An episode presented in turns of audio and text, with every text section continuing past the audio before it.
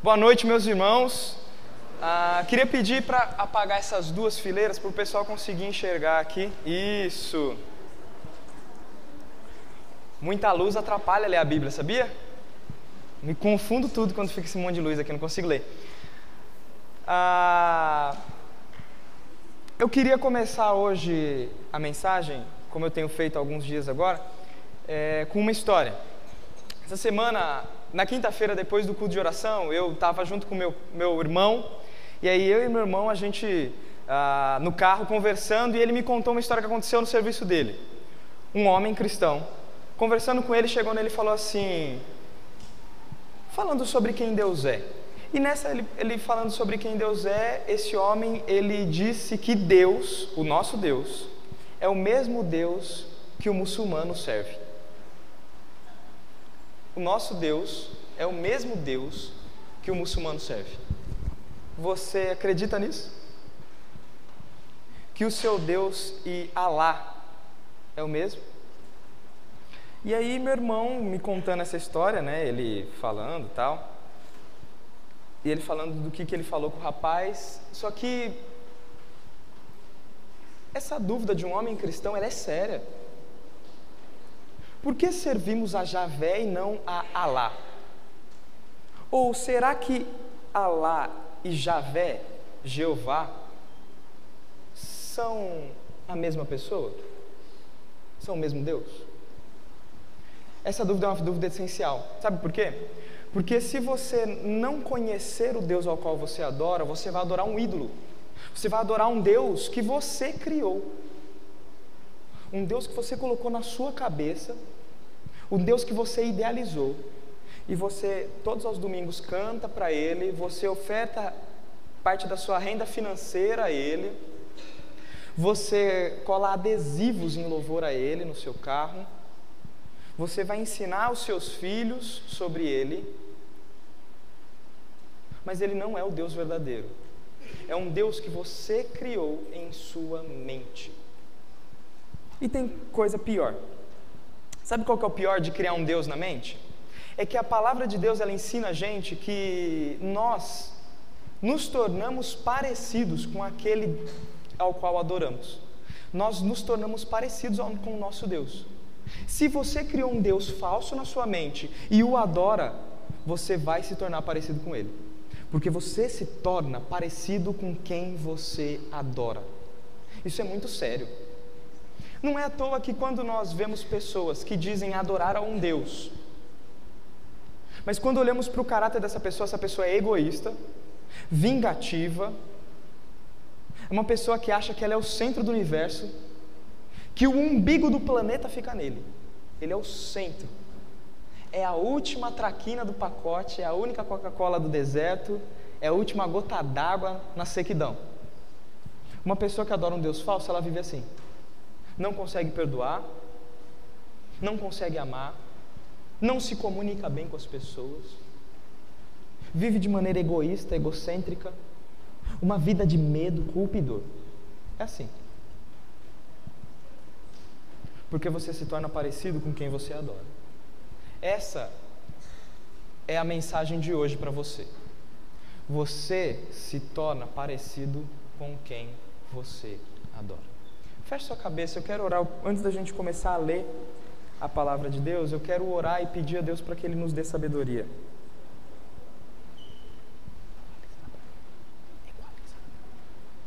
Senhor, eu quero te agradecer porque o Senhor, de maneira especial, tem falado conosco o Senhor, de maneira especial, está tá, tá nos ensinando a tua palavra nesse mês, por meio das intercessões de Moisés, da vida de Moisés, do exemplo em que o Senhor mostra, em que Moisés aponta para Jesus Cristo, e nesse momento, o último dia, o dia do perdão, o dia do encontro, o dia da restauração, o dia em que nós ouviremos o dia que o Senhor perdoou o pecado do seu povo, por intermédio de Moisés. Nós queremos abrir o nosso coração. Queremos que hoje não seja só mais um discurso ou uma mensagem, mas nós queremos conhecer quem o Senhor é. Porque uma vez que conhecemos o Senhor como o Senhor é, ador nós adoraremos o Senhor de verdade, nós adoraremos o Senhor de maneira correta, e assim nos, nos, nos tornaremos mais parecidos com o Senhor. Porque nós sempre, sempre nos tornamos parecidos com quem adoramos. Nós sempre nos tornamos parecidos com quem adoramos. Pai, nos ajuda agora a contemplar as maravilhas da tua lei. Em nome de Jesus. Amém.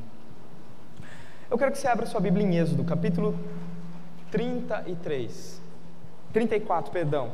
Nós leremos do 5 ao 11.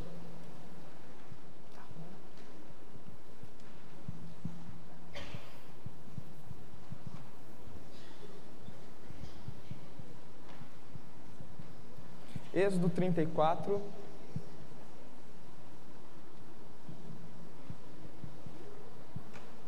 Do 5 ao 11. Nós vamos ler esse trecho aqui. Êxodo 34, do 5 ao 11.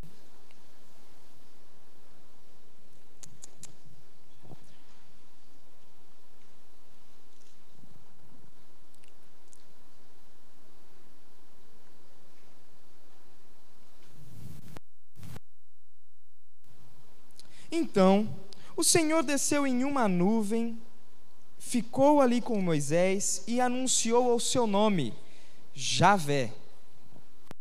O Senhor passou diante de Moisés proclamando: Javé, o Senhor, Deus de compaixão e misericórdia.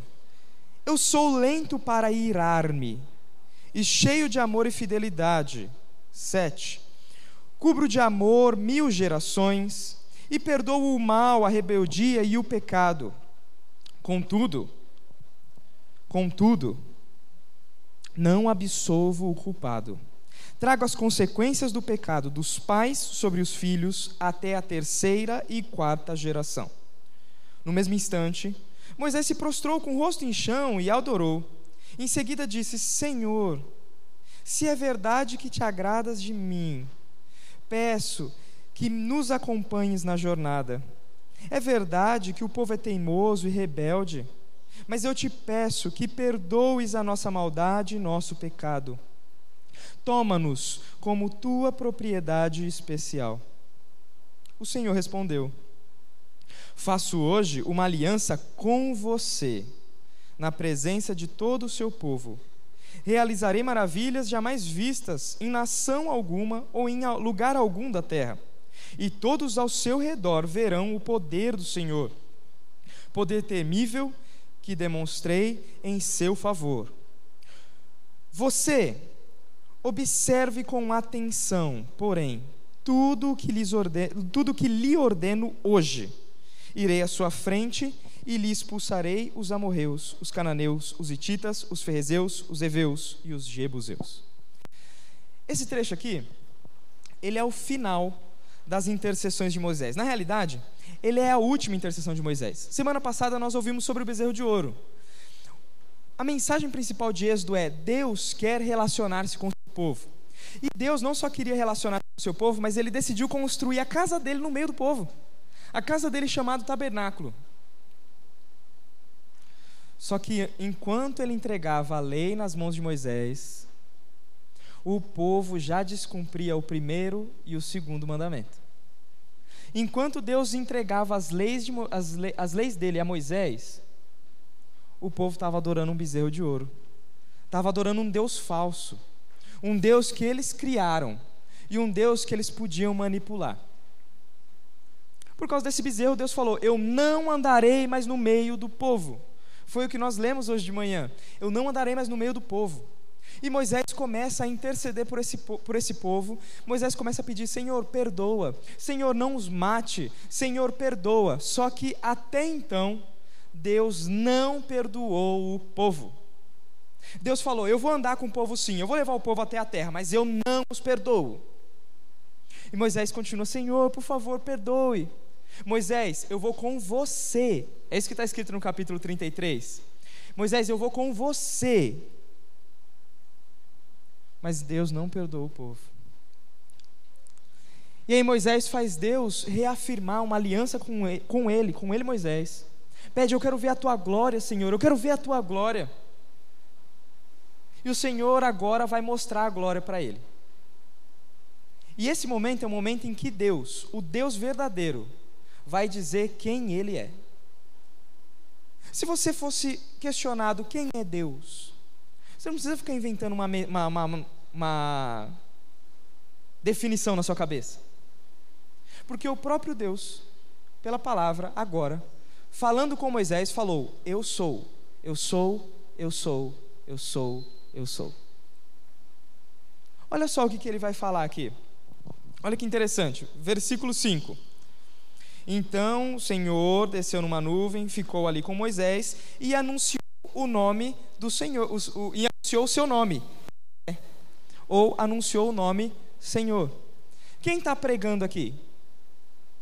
Se você falar o Silas, é o, é o que estou com o microfone, né? Mas aqui nesse trecho, quem é que está pregando? Não é Moisés. Aqui nesse trecho, quem está pregando é Deus. Ele fala: E o Senhor apareceu numa nuvem e anunciou o seu nome a Moisés. E o seu nome é Senhor. E aí, o versículo 6 continua: E o Senhor passou diante de Moisés proclamando. Quem está proclamando? Quem está pregando aqui? O próprio Deus. E quais são as primeiras palavras dele? Javé, Javé. Silas, aonde você tirou esse negócio de Javé? De onde eu tirei esse negócio de Javé, né? Javé é o nome de Deus. Ou Jeová. Alguns chamam de Jeová, outros chamam de Javé. É o nome de Deus, é o nome que Deus se apresenta a Moisés. Quando Moisés vai ser chamado, Moisés pergunta: Quem eu vou dizer que o Senhor é? E aí Deus fala: Diga que o eu sou te enviou. Diga que o Javé te enviou. Mas Silas, aonde está escrito Javé aqui? Dá uma olhada na sua Bíblia. No versículo 6, Senhor, Senhor. O Senhor está tudo escrito com letra maiúscula. Está tudo escrito com letra maiúscula. Eu vou repetir isso até vocês cansarem, até decorar. Toda vez que Senhor está escrito com todas as letras, o S, o E, o N, o H, o O e o R, com letras maiúsculas, essa palavra é uma tradução do nome de Deus, Javé. Então, onde está escrito aí Senhor com todas as letras maiúsculas, na realidade é o nome de Deus. Deus está falando Javé, Javé. Por que, que eu estou dando tanta ênfase no nome de Deus? Para o judeu, o nome não é igual o nome é para gente. Para gente, o nome. Para gente, o nome, ele é só um referencial, é só como a gente chama para gente é, é só um jeito de falar. Tanto que a gente está muito acostumado a dar apelido, não é assim? Por exemplo, meu nome é Silas, mas a galera me chama de Silão. Tem gente que, por exemplo, o nome é Leonardo, mas o apelido é. Como é que é seu apelido? Linguiça. Não é? É assim. Para a gente o nome não tem tanto significado, mas para o judeu o nome é algo muito importante. Porque o nome reflete uma característica do caráter da pessoa. Por exemplo, um nome que eu nunca vi em nenhum, nenhuma criança, nunca ouvi nenhuma criança, nunca tive contato com nenhum pai, que o pai, eu cheguei assim, oi, que bebê lindo, como é que é o nome do bebê? Aí a pessoa fala, Jacó. Ninguém nunca dá o nome de Jacó. Já viu alguma criança que chama, alguém conhece alguém que chama Jacó? Conhece? Olha só. Agora deixa eu uma novidade aqui. Anda abrir um parênteses, né? Vamos aproveitar aqui. Quem aqui conhece um Tiago? Ah, Tiago é Jacó. Tiago é Jacó em grego. Jacó é hebraico, né? E Tiago é Jacó em grego. Na realidade, Tiago é Jacó numa outra tradução, né? Em grego também é, é Jacob, né? Jacó. Ninguém dá Sabe por quê, talvez? Porque o nome Jacó não é um nome bom. Sabe o que significa Jacó? Jacó significa aproveitador. Por quê? Por que, por que, que a mãe olhou para uma criança e colocou o nome de aproveitador? A criança acabou de nascer colocou o nome dela de aproveitador. Lembrando que Jacó tinha um irmão gêmeo, Isaú. Isaú é o irmão gêmeo mais velho. Quando Isaú nasceu, Jacó nasceu segurado no calcanhar de Isaú já pegando carona em Isaú. E Jacó, na realidade, a gente fala que é aproveitador, mas Jacó literalmente significa aquele que segura um calcanhar. Jacó, segurador de calcanhar. Para o judeu, o nome é algo muito importante. É algo que, que, que reflete o caráter da pessoa. Agora, Deus, Ele está anunciando quem Ele é, e Ele vai começar pelo nome: Javé, Javé. Sabe o que significa o nome de Deus? Javé? Eu sou o que sou. Isso mostra que Deus não muda. O Deus da Bíblia é o mesmo ontem, o Deus verdadeiro é o mesmo hoje, e o Deus verdadeiro ele há de ser por toda a eternidade o mesmo, ele não muda. Javé, Javé, eu sou o que sou, eu não mudo. Mas o nome de Deus, ele também tem um segundo significado, que além de eu sou o que sou, Javé, Javé significa estou onde estou. Porque em hebraico, o verbo ser é igual um verbo que todo mundo conhece aqui, que aprendeu na escola. Quem teve aula de inglês e aprendeu Toby? Quem aprendeu Toby? O to be. To be, o verbo to be é ser ou estar. Em hebraico também, o verbo que deu a origem ao nome Javé é o verbo ser estar. Então é eu sou o que sou, estou onde estou. E quando Deus diz estou onde estou, a ideia é eu sou um Deus próximo. Eu sou um Deus imutável, eu sou o que sou, mas eu sou um Deus próximo, acessível. Estou onde estou. Essa é a primeira coisa que Deus vai ensinar sobre ele. O Deus verdadeiro, ele é imutável, ele não muda. E ele é um Deus próximo. Mas ele continua a mostrar duas características de seu caráter para Moisés. A primeira é que Deus é um Deus misericordioso. Ele diz: Javé, Javé, Senhor, Senhor, Deus de compaixão e misericórdia. Sou lento para me irar e cheio de amor e fidelidade. O Deus verdadeiro, ele não só é imutável, mas o seu amor não muda. A sua misericórdia não muda. A sua misericórdia é tão eterna quanto o seu nome, quanto a sua pessoa. E ele diz: Eu sou misericordioso e sou compassivo. Eu sou lento para irar-me. Lento para irar-me. Eu acho legal ah, o jeito que o judeu ele expressa ira. Se a gente fosse falar de alguém irado, como é que você pensa em alguém irado? Alguém bufando, né? Não é assim? O judeu pensa a mesma coisa. O judeu ele pensa assim: ira para o judeu é aquele respiro forte com o nariz. O nariz fica vermelho. O que ele está dizendo é: eu sou tranquilo. Eu sou alguém que não fica ofegante. Eu sou alguém tranquilo, eu sou alguém lento para me irar. Eu sou alguém misericordioso. Só que tem um, um negócio interessante que tem acontecido hoje em dia. Uma meia-verdade, ela é verdade? Peraí, vamos lá. Meia-verdade é verdade ou não é? Não. Toda vez que eu pego metade da verdade e afirmo ela como se fosse a verdade inteira, eu estou mentindo. Hoje em dia as pessoas fazem isso com o caráter de Deus. A gente normalmente está acostumado a ouvir que Deus é amor, que Deus é misericordioso, que Deus é compassivo e gracioso, e isso é verdade. Só que se eu só pegar isso e afirmar como se isso fosse Deus, eu não estou adorando o Deus verdadeiro, o Javé, Javé. Talvez eu estou adorando o Papai Noel. Um bom velhinho, que tem as bochechinhas rosinhas, que adora dar presentes. Ou talvez eu estou adorando um garçom, que não se interessa como eu vivo. O negócio dele é dar, dar, dar e dar. Toda vez que eu afirmo metade da verdade, como se ela fosse verdade inteira, Eu estou afirmando uma mentira. E Deus, quando Ele se revela, Ele se revela que realmente Ele é amor, Ele é misericordioso. Mas o nosso Deus é um Deus justo. Olha o que diz o versículo 7, o finalzinho. Contudo, eu não absolvo o culpado.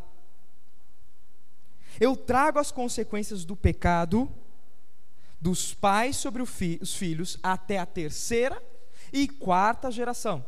Ou seja, é verdade que Deus é amor, Ele é misericordioso e gracioso. Mas o Deus também é justo. Ele não passa a mão em cima de pecado. Ele não tolera o pecado. Ele não faz com que o culpado seja considerado inocente. Ele traz juízo.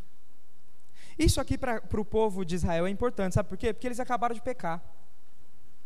E Moisés está suplicando o perdão de Deus, está suplicando o perdão de Deus, suplicando o perdão de Deus, e agora Deus vai mostrar para Moisés quem ele é, e a primeira coisa que ele fala para Moisés é: Moisés, eu sou misericordioso, eu sou compassivo, eu perdoo o pecado, porém, ao culpado, eu não torno ele inocente.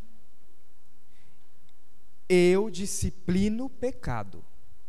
Se não quer andar comigo, será tratado como tal. Porque ao mesmo tempo que sou amor, sou misericórdia e graça, eu sou justiça. Esse é o nosso Deus. Isso me faz pensar como a gente às vezes apresenta o Evangelho. Você apresenta o Evangelho como um passaporte para o céu? Ei, você sabia que você vai. É, é, é, é tem o céu? Que você não está indo para lá? Você, tá pro, ó, sabia que tem um negócio, tem um lugar legal, o céu? E para ir nesse céu você tem que aceitar Jesus. É, você tem que aceitar Jesus. Ou vai para o céu ou vai para o inferno. Para ir para o céu tem que aceitar Jesus. Você quer aceitar Jesus? Gente, isso não é evangelho. É assim que a gente apresenta o evangelho? Esse evangelho que é só um passaporte para o céu, ele é uma mensagem de um Deus falso, de um Deus que você criou. Porque o Deus verdadeiro, ele realmente perdoa pecadores, mas ele é justo. Ele pune pecados, ele disciplina seus filhos, ele castiga o pecado. Até a terceira e a quarta geração. É sério. E Moisés entende isso. E Moisés entende isso. Tanto que Deus acabou de se revelar a ele: olha, eu sou misericordioso, eu perdoo o pecado, eu sou lento para mirar. O que, que Moisés tinha que fazer? Senhor, muito obrigado. Não era isso que era para Moisés fazer? Só que o que, que Moisés faz? Moisés se dobra e ora. E qual que é o pedido de Moisés? Olha comigo no versículo 9. Moisés orando, né? Em seguida, Moisés disse: Senhor, se é verdade que te agradas de mim, perdoe. Eu peço que nos acompanhe nessa jornada. É verdade que o povo é teimoso e rebelde. Moisés sabe que o povo tinha culpa. E Moisés sabe que Deus é justo. Só que Moisés agora vai apelar para a misericórdia. É verdade que o povo é teimoso e rebelde, mas eu te peço perdoe a nossa maldade e o nosso pecado. Moisés ainda tinha entendido que Deus ainda não tinha perdoado o povo. E agora Moisés, ele vai pedir: Senhor, acompanhe-nos e perdoa o pecado desse povo. Na realidade, o pecado desse povo não perdoa o nosso pecado. Moisés estava no momento da, da adoração do bezerro de ouro? Sim ou não? Moisés estava? Não. Moisés adorou o bezerro de ouro? Não. Por que Moisés agora vai falar, perdoa a nossa maldade e o nosso pecado? Você percebeu isso daí? O pronome está errado. Era para ser perdoa a maldade deles. E perdoa o pecado deles. Esse momento aqui é um diálogo de duas pessoas que não têm culpa. Deus não tem culpa do pecado de Israel e Moisés também não. É um diálogo de duas pessoas. É, é, Moisés não tão justo quanto Deus, né? Moisés com certeza não é justo como Deus. Mas aos nossos olhos é, o, é, é, é a conversa de duas pessoas justas. A conversa de duas pessoas que não tem nada a ver com o problema. É Deus o ofendido e Moisés um cara que não tem nada a ver com o problema. Mas quando ele vai pedir perdão, ele diz: perdoa o nosso pecado e perdoa a nossa maldade. Sabe por que isso acontece? Porque agora Moisés está se tornando o mediador de Israel. Estou falando de mediador, mediador, mediador, mediador, mediador. E os irmãos, sabe o que é mediador? Mediador não é aquele que leva o recado de um lado para o outro, não. Isso aí é porta-voz. Isso é porta-voz. Quem leva o recado de um lado para o outro é porta-voz. Mediador também não é só aquele que pede algo em favor de alguém. Quem pede algo em favor de alguém é intercessor. O mediador é outra função. Mediador é uma pessoa é uma pessoa que ajuda duas partes a se reconciliarem. O mediador é, é, é, uma pessoa que tem duas partes opostas. Nesse caso, Deus e o povo. E o mediador é aquele quem vai ser usado para fazer as pazes. O mediador é aquele pelo qual o perdão é dado. Deus decide perdoar o povo por causa de um mediador. Tem um negócio interessante na oração de Moisés. Ele não só se inclui no pecado, como se o pecado fosse dele, mas a oração dele aqui não é baseado em uma promessa de obediência. A oração dele não é baseado no povo. Olha, Deus, esse é o povo que você escolheu. Lembra de Abraão, que nem ele fez semana passada. Lembra de Abraão. Também não é baseado no que os outros vão falar. Senhor, perdoa o povo, porque o que os egípcios vão falar do Senhor? Não é. Agora Moisés pede perdão baseado no mérito dele. Isso aqui é muito sério. Porque que homem tem mérito diante de Deus? Moisés reconhece que ele tinha, porque o próprio Deus disse que ele tinha. E Moisés pede baseado no mérito dele. Moisés fala assim: Senhor, se o Senhor realmente se agrada de mim, perdoa esse povo.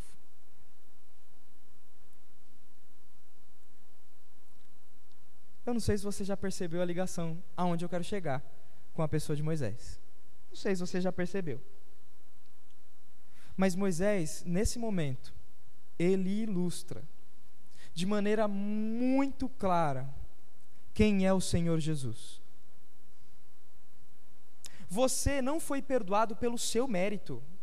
Você não foi salvo pelo seu esforço. Você não foi salvo porque um dia você falou, eu aceito a Jesus. Você não foi salvo. Você poderia correr atrás de Deus, dia após dia, dia após dia, tentar se relacionar com Deus pela sua, seu, a sua força, e Deus continuaria de costas viradas para você, porque em você tem pecado. Deus te perdoa por causa de um mediador. Porque, num momento na história, o filho dele fez a mediação. Num momento na história, o filho dele, Jesus Cristo, o próprio Deus, ele veio e ele assumiu o pecado que é seu. Ele não tinha pecado, ele assumiu um pecado que era seu, um pecado que era meu. E ele pagou o preço por esse pecado e pelo mérito dele. Pelo mérito dele. Porque um dia o Senhor olhou para o pai e disse: Pai,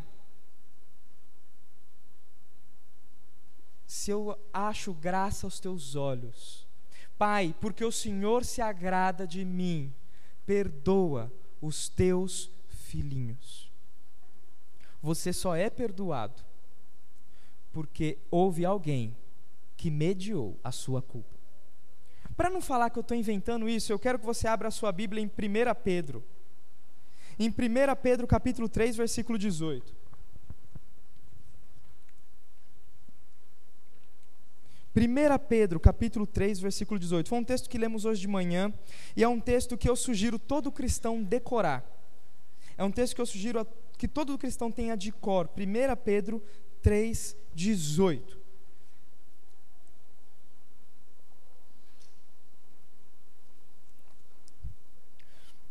Se você tem uma caneta, grifa. Se você tem um marca-páginas, grifa. Se você tem com que marcar, marque. Esse é um trecho que todo cristão tem que saber na cabeça.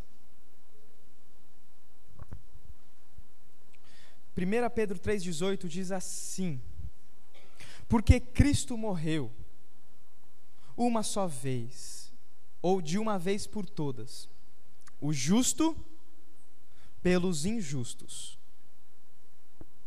para conduzir-nos a Deus. Porque Cristo morreu uma vez por todas por nossos pecados. Ele assumiu a nossa culpa. Ele assumiu o nosso pecado. O justo pelos injustos. Foi no mérito dele, o mérito de justo. O justo pelos injustos, para conduzir-nos a Deus. Pois Cristo morreu uma vez por todas por nossos pecados o justo pelos injustos, para conduzir-nos a Deus. Nesse momento, Moisés ilustra quem Deus é. Mas, Silas, o que, que isso tem a ver? O que, que isso tem a ver com essa mensagem que você está querendo pregar? Você se torna parecido com quem você adora. Eu quero te lembrar que antes do capítulo 34 vem o capítulo 33, não é? E no capítulo 33, nós vimos hoje que Moisés tinha um relacionamento íntimo com Deus. Volta, uma, volta lá em Êxodo 33. A gente está, ó, vai, volta da Bíblia. Se você é rápido, né, em abrir a Bíblia, você está bem. Se não está, falta prática. Êxodo 33. Moisés ele tinha um relacionamento íntimo com Deus, um relacionamento sincero de adoração. Era um relacionamento tão íntimo e tão sincero que olha as palavras que são que, que descrevem o relacionamento de Deus com Moisés. 33, versículo 11. Ali, o Senhor falava com Moisés face a face, como quem fala com o seu amigo. Moisés ele tinha um relacionamento tão estreito de adoração com Deus, que não é estranho a gente olhar agora para o capítulo 34, onde ele pede perdão e ele assume a culpa. Não é estranha essa postura dele, sabe por quê? porque ele imita o Deus ao qual ele adora. Quem é o Deus que ele adora? Javé, Javé. Um Deus misericordioso e compassivo, que perdoa o pecado. E ele sabe, ele imita esse Deus. Ele decide assumir a culpa do povo, assim como Deus é, é, assume a culpa ao perdoá-lo. Moisés imita Deus. Só que isso aqui não é só para Moisés, não. Eu tenho uma novidade para você. Esse versículo aqui, Javé, Javé, misericordioso e compassivo, Deus de misericórdia, Deus de compaixão, lento para cirar, ele se repete várias vezes no Antigo Testamento. Ele se repete 11 vezes no Antigo Testamento. Uma delas no salmo que Amanda leu hoje. Não sei se você percebeu. Ela fala: nosso Deus é misericordioso e compassivo, lento para se irar. Foi o Salmo 103 que você leu, né? Esse versículo ele se repete 11 vezes no Antigo Testamento. E tem uma delas que eu acho muito especial, que vai mostrar para a gente que você se torna parecido com quem você adora. Vai para Salmo 111. Essa descrição de quem Deus é é muito importante. O povo, o povo de Deus, ele tem que saber que Deus ele é misericordioso, ele é compassivo. Isso é tão importante que isso ficava na cabeça das pessoas. Eles sabiam quem Deus era. Eles sabiam que Deus era misericordioso e Deus era compassivo, que Deus era justo e ele disciplinava pecado. O povo sabia. Tanto que eles repetiam nas suas falas, nas suas canções e nos seus poemas. Olha só o que diz Salmo 111, versículo 4. Ele, o Senhor, faz recordar as suas maravilhas. O Senhor é compassivo e misericordioso. Está repetindo aquilo que a gente acabou de ler em Êxodo. Está falando do caráter de Deus, não é? Nesse trecho aqui, Salmo 111 fala sobre quem é Deus. E ele vai falar: Deus é misericordioso e é compassivo. Passa uma página, capítulo 112, o mesmo versículo, versículo 4. Só que o 112 não está mais falando de Deus, ele está falando do homem que teme a Deus, do homem que adora a Deus, do homem que serve ao Senhor. Olha só o que ele vai falar desse homem. A luz brilha na escuridão. 112, versículo 4. A luz brilha na escuridão para o justo. O justo é aquele que teme ao Senhor, é aquele que adora o Deus verdadeiro, é aquele que obedece os mandamentos, é aquele que é salvo pela graça. Esse é o justo. No Antigo Testamento e no Novo. Esse é o justo. A luz brilha na escuridão para o justo. E olha quais são as características do justo. Ele é compassivo e misericordioso e íntegro porque a pessoa se torna parecido com quem ela adora. A pessoa ela sempre se torna parecido com quem ela adora. Eu quero voltar na história do Alá.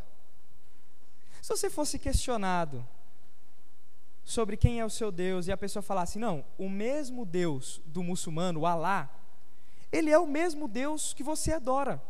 Porque os muçulmanos também vieram de Abraão. E se Abraão adora o Deus verdadeiro, os muçulmanos, filhos de Abraão, né? Que os muçulmanos são árabes e os árabes vieram de Ismael, o filho mais velho de Abraão.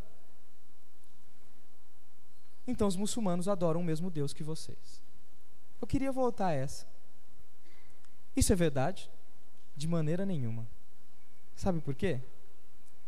Porque o Deus verdadeiro, ele é misericordioso e compassivo. O Alá não é. Mas você sabe por que, que o Alá não é misericordioso e não é compassivo? Não é porque ele não quer ser, é porque ele não pode ser. Porque o Deus verdadeiro, ele só é misericordioso e compassivo porque ele é triuno. O Deus verdadeiro, ele é três em um. O Deus verdadeiro é um Deus em três pessoas: o Pai, o Filho e o Espírito. E aonde a gente encontra a misericórdia? Se não no Filho. O Alá não pode ser o Deus verdadeiro, sabe por quê? Porque ele não é triuno. E só existe compaixão se o pai enviar o seu filho para morrer em prol de pecadores. Se o pai estiver disposto a perdoar. Mas pior, o Alá também não pode ser o Deus verdadeiro porque ele não é triuno. E se ele não é triuno, Alá não é justo. Porque pecado precisa ser pago. E o preço do pecado é morte. Se o Deus que você adora não é triuno, alguém não morreu para pagar os pecados. Não existe perdão nessa terra.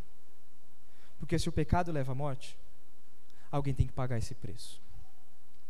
O Alá não pode ser o Deus verdadeiro, porque ele não é misericordioso e ele não é justo.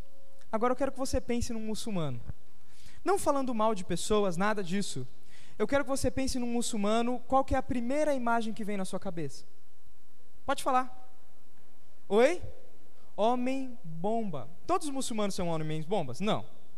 Mas por que que essa imagem vem na nossa cabeça? Sabe por quê? Porque os muçulmanos se tornam parecidos com quem eles adoram. E se Alá não é misericordioso e não é compassivo, não é estranho a gente esperar de alguém que adora um Deus que é impiedoso, vingativo e injusto, a gente esperar que ele estoure alguém. Não tem outra. A gente não tem outra esperança a não ser esperar que alguém mate alguém. Se essa pessoa serve a um Deus que é vingativo, impiedoso e injusto. Agora eu sei que vocês não adoram a Alá, porque senão vocês não estariam aqui. É uma grande ofensa para o Islã alguém que é muçulmano vir a um culto cristão, a um culto de Javé, a um culto em que há três pessoas. Nós adoramos ao Pai, ao Filho e ao Espírito Santo. É uma grande ofensa para um, um, um muçulmano isso daí. Se você está aqui, você, eu, eu, eu acredito que você está querendo servir ao Deus verdadeiro. Mas no seu coração, você talvez está adorando um Deus falso. Sabe como é que você, você descobre se você está adorando um Deus falso? Olhe para o seu caráter. Você é vingativo? Você é orgulhoso? Você é soberbo? Você é injusto? Você tem problemas com impureza? Seja ela impureza na sua fala ou impureza sexual. Impureza sexual não é só adultério, viu, gente? Jesus disse: aquele que olhar para uma mulher com desejo, este já adulterou com ela. Só o fato de olhar ou pensar, que é essa ideia de cobiça, né? É você na sua cabeça desejar. Você já é impuro. Se isso é algo que prende você, é isso que te define. Se você não consegue é, é, é, se manter puro no seu namoro, no seu noivado, se você não consegue se manter fiel à sua esposa, você não consegue se manter fiel ao seu marido, se você não consegue se manter fiel ao seu governo, lembrando que abriu o imposto de renda, eu gosto sempre de falar no começo do ano, que eu gosto de lembrar, imposto de rendas, você não é justo no seu imposto de renda. Se você tem um sério problema com o Código Nacional de Trânsito, você descumpre todas as leis, estaciona no deficiente, estaciona no idoso, ultrapassa o limite de velocidade, só freia quando chega no radar, mas anda. Aricanduva 80 é pouco, quando chega no radar 50. Seu, freio, seu, seu carro tem que trocar de freio a cada três meses, de tanto que faz isso. Se você é alguém que não está comprometido na instrução dos seus filhos, se você é alguém que não está comprometido em adorar e buscar o Senhor de verdade, você olha para a Bíblia como um livro qualquer, não como um, um, um, um manual de relacionamento com o seu Deus, você está adorando um Deus falso. Você construiu no seu coração um Deus, uma divindade que não é real. E sabe o que essa divindade tem feito com você? Tem te transformado parecida com ela. Você já não vê mais os seus pecados porque todo ídolo é cego. Você não quer mais ouvir conselhos porque todo ídolo é surdo. Tudo que sai da sua boca não presta porque todo ídolo é mudo. Aquilo que você faz não prospera porque os ídolos têm mãos, mas não apalpam. Você caminha, caminha, caminha, tenta desenvolver algo na sua vida e nunca vai para frente porque os ídolos têm pés, mas não andam. Você se tornou apático às pessoas porque ídolos não têm sentimentos. Você construiu e está adorando um Deus falso. Mas a minha notícia para você não é uma notícia de do, uma notícia que termina nessa nesse tom triste. Você adora um Deus falso. A minha notícia para você é há caminho de volta. Javé, Javé, Deus misericordioso e compassivo, que perdoa o pecado, a maldade e a iniquidade, que cubro de amor por mil gerações. Há caminho de volta. Há caminho de volta. Talvez você está andando com pecado e isso tem se tornado tão pesado para você que você se entristece e tem vergonha de se chegar até Deus. Porque você sabe que Deus é justo e Ele falou: Eu não absolvo o culpado. Eu trago as consequências do pecado dos pais nos filhos, até a terceira e a quarta geração. O que significa isso? Eu faço justiça enquanto ainda tiver um ente seu vivo. Eu faço justiça. Eu vou disciplinar vocês enquanto ainda tiver um ente vivo. Pecado não se justifica, não se dá desculpinhas para pecado, pecado se paga e Deus disciplina. E se você tem andado em pecado, você tem medo de Deus. Mas eu quero te mostrar como é que funciona a proporção da justiça e da graça de Deus. Elas são iguais. Elas são iguais. Mas aquilo que o pecado deteriorou, a graça superabundou. E Deus está mostrando isso desde Êxodo. Você recebeu um, uma reguinha dessa daqui? Recebeu? Sabe quantos centímetros tem essa reguinha? Quantos centímetros tem essa reguinha? Dá uma olhada aí. Tem quanto? 11 não. Você viu que tem um pontinho aqui para trás, para frente? Tem 12 centímetros. Por que, que essa reguinha tem 12 centímetros? E por que, que ela está com esse versículo? Sabe por quê? Eu quero que você imagine que cada geração sua é o equivalente a 3 centímetros. Tá bom? 3 centímetros? Agora a gente vai sair da teologia e a gente vai para a matemática, tá bom? Cada geração sua é equivalente a 3 centímetros, tá bom? Então você tem aqui na sua mão a régua de quatro gerações, 12 centímetros.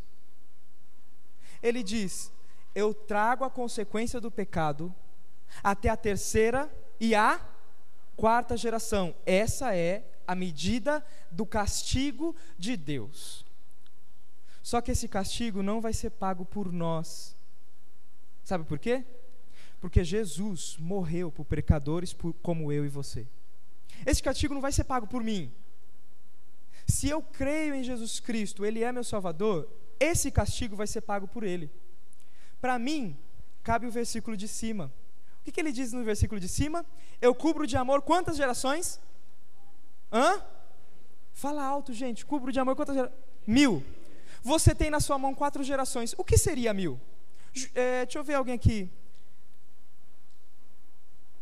Deixa eu ver alguém aqui. Jonas, chega aqui comigo. Eu vou precisar que alguém ajude o Jonas lá na porta. Mas se quatro gerações são 12 centímetros, quantos seriam mil? Jonas, eu quero que você aqui leve a misericórdia de Deus embora. Pode levar. Até parar. Pode ir embora, pode ir embora. Se isso tem 12 centímetros, são quatro gerações, qual é a medida da misericórdia? Pode ir embora, Jonas.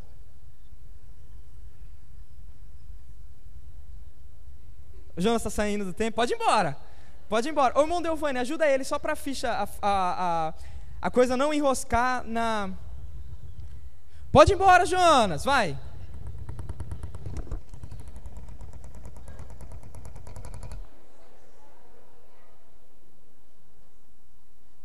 Acabou, Jonas. Acabou. Se a medida do castigo que Deus não deixa impune, ele diz, três e quatro gerações, e é essa que eu quero que você carregue na sua Bíblia. 30 metros é o equivalente do amor que te cobre. Esse é o amor que te cobre. Eu vou pedir para o Jonas voltar agora, né? Vamos pescar ele de volta. Esse, essa é a medida da misericórdia, da graça e do amor. E essa fita métrica aqui, ela, Deus está falando um número que a gente consegue contar mil, mas na realidade esse número é infinito. Na cruz há provisão para pecado. Se o castigo recai sobre 12 centímetros, na cruz você tem provisão para mais de 30 metros. Essa é a medida, essa é a medida do perdão de Deus. Eu quero te chamar agora a dois compromissos. O primeiro é, lembra que eu te falei que esse versículo, Javé, Javé, é misericordioso e compassivo, perdoa o pecado, ele repete várias vezes no Antigo Testamento? Exatamente 11. Uma delas está em Joel, e, Deus, e Joel diz assim: Ei, nação de Israel, arrependa-te do teu pecado porque o Senhor, Javé, Ele é misericordioso e compassivo. Arrependa-se do seu pecado e talvez Ele os perdoe. O meu, primeir, o meu primeiro, minha primeira aplicação para você é: peça perdão. Há provisão, vocês viram aqui nessa trena, há provisão. E o segundo, o segundo, segunda aplicação que eu quero trazer para você, já linkando com a ceia, é que eu quero que você imite a Deus. Moisés imitou o caráter misericordioso de Deus, suplicando perdão.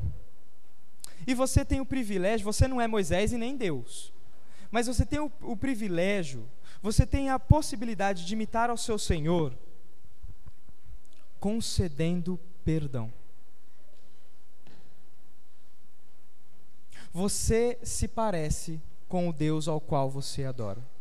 O seu Deus é misericordioso. Logo, ofereça perdão. Seja misericordioso também. Você tem alguém que te ofendeu e você não consegue perdoar? Você tem alguém que te ofendeu e você não consegue nem olhar? Quando você sente alguém que tem o mesmo perfume que ele, o ódio consome a sua alma. Às vezes é alguém próximo, é alguém da sua própria casa. Quando você ouve o balançar da chave na porta, você já sabe quem é, e o seu coração se enche de ódio. Se você adora Javé, Javé, Deus misericordioso e compassivo, imite-o, perdoe essa pessoa. Perdoe essa pessoa. Pode ser qualquer um. Tem uma história que eu gosto muito, que Jesus conta de um senhor e um servo. O servo devia uma quantia infindável, mais ou menos 600 milhões de moedas de prata. Não tinha como pagar. E ele chega até o seu senhor, Jesus está contando isso em Mateus 18. Chega até o seu senhor e o senhor fala: Você vai ter que me pagar o que você me deve. E aí esse servo se ajoelha e diz: Senhor, tem misericórdia de mim, eu te pagarei. E o senhor vira e fala assim: Eu perdoo a sua dívida esse homem foi, foi perdoado de uma dívida impagável. Só que quando ele se chega na rua, ele se encontra com alguém que é semelhante a ele, um outro servo também desse rei, um conservo. E esse conservo deve a ele 10 moedas de prata. Eu não lembro, acho que é 10 moedas de prata, né? 10 denários. Depois procura lá a medida, está em Mateus 18. Ele deve uma quantia muito menor. O cara devia 600, 600 milhões de moedas de prata, o outro devia quase nada. E aí ele fala: pague o que me deve para esse conservo. E esse conservo faz o mesmo que ele, se ajoelha diante dele e diz: me perdoe. Perdoe a minha dívida, eu te pagarei. Só que esse homem não perdoa. Quando esse homem não perdoa, essa atitude dele chega no servo, no Senhor. Essa atitude chega no Senhor, no Senhor dele. E esse Senhor chama ele de volta e diz: Ei, eu te perdoei de uma dívida que era impossível pagar. Não seria correto você perdoar alguém como eu te perdoei? E o Senhor diz: por causa disso você vai ser lançado junto com pecadores, você vai ser preso até que o último centavo seja pago, ou seja, nunca, nunca, nunca seria pago. E Jesus termina de contar essa história e diz assim: Assim, o Pai Celestial apenas perdoará vocês se vocês perdoarem aos que lhes devem. Perdão é uma marca cristã. Se você não está disposto a perdoar, a minha notícia para você é: não venha mais à igreja. Você não adora este Deus. Este não é o seu Deus. Agora, se você está disposto a adorar Javé, perdoe. Perdoe. Agora nós vamos diante da mesa do perdão, em que o justo morreu pelos injustos, assumiu a nossa culpa, e o mérito dele faz com que todos os meses a gente celebre o nosso perdão. Você, que é cristão, salvo no Senhor Jesus Cristo, tem um, está em comunhão com a sua igreja, seja essa ou qualquer outra, eu quero te convidar a participar da mesa do perdão. Enquanto o pão e o suquinho de uva, o cálice não chega na sua mão, eles vão estar cantando.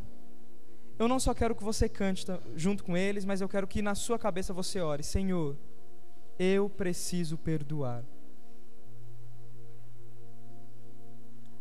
Eu preciso perdoar.